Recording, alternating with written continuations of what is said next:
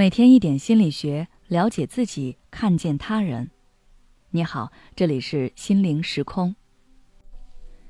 今天想跟大家分享的是，不要做无能狂怒者。大家听过“无能狂怒”这个词吗？它指的是自己一点能力都没有，不知道审视自己，遇到自己暂时无法处理的问题就只会暴怒，而不会想办法解决问题。是一个极具贬义和讽刺的词语。如果仔细分析的话，可以看出无能狂怒者身上一般会有这三个特点：第一，心理素质差。我们每个人都会受到外界因素的影响，但是无能狂怒者受到的外界影响要比平常人要大。有时候在别人看来明明是一件很小的事情，却能给他们心理施加巨大的压力。这体现出他们的心理素质是很差的。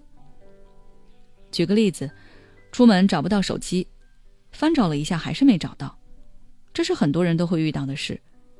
大家虽然会着急，但还是会耐心的去找，或者换其他的方法，比如给自己打电话，进行情景回忆等等。但是无能狂怒者不一样，他们会特别生气，会质问其他人有没有看到自己的手机。别人帮他找，他还会挑剔找茬。手机能在这个地方吗？你动动脑子好不好？都是你催我，要不是你，我现在至于这么着急吗？他们会把愤怒发泄到别人身上，好像一切都是别人的错。第二，情绪处理能力弱。大家都会遇到不开心的事情，尤其是在人际互动中，我们都体会过愤怒和生气。但是无能狂怒者的情绪处理能力极其弱，他们可能一两个小时都过不去，一直保持那种激烈的状态。这时，如果你仔细观察他们的样子，是会感觉到一点点恐惧的，因为他们脸红脖子粗，怒目圆睁，双臂紧绷，好像随时要打人的样子，充满了攻击性。当然，在这个状态下，其他人与他们是无法进行沟通的。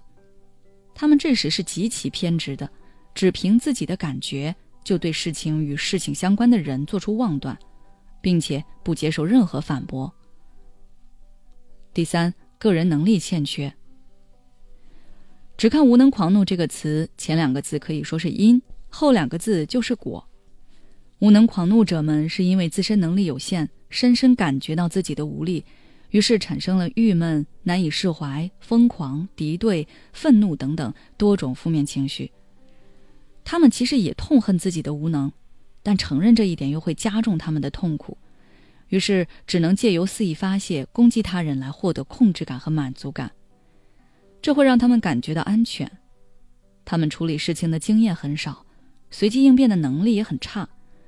这让他们在面对不顺，尤其是突发性的麻烦时，只会用发疯这一种解决方式。如果你是无能狂怒者，那我建议你要有意识的让自己成长起来，否则你的人际关系肯定会受到影响。遇到问题时不要逃避，更不要发怒。如果控制不了自己，那可以去洗把脸，物理降温可以让你过热的大脑迅速冷静下来。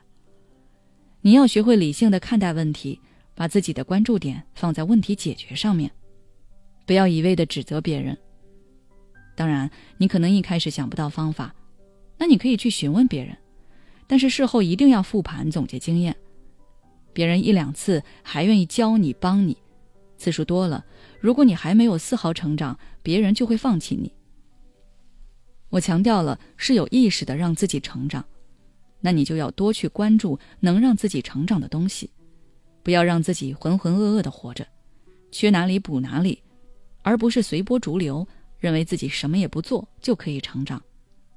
一定要有意识的去学习知识，吸纳经验，然后自己去实践，把它们都内化成你的能力。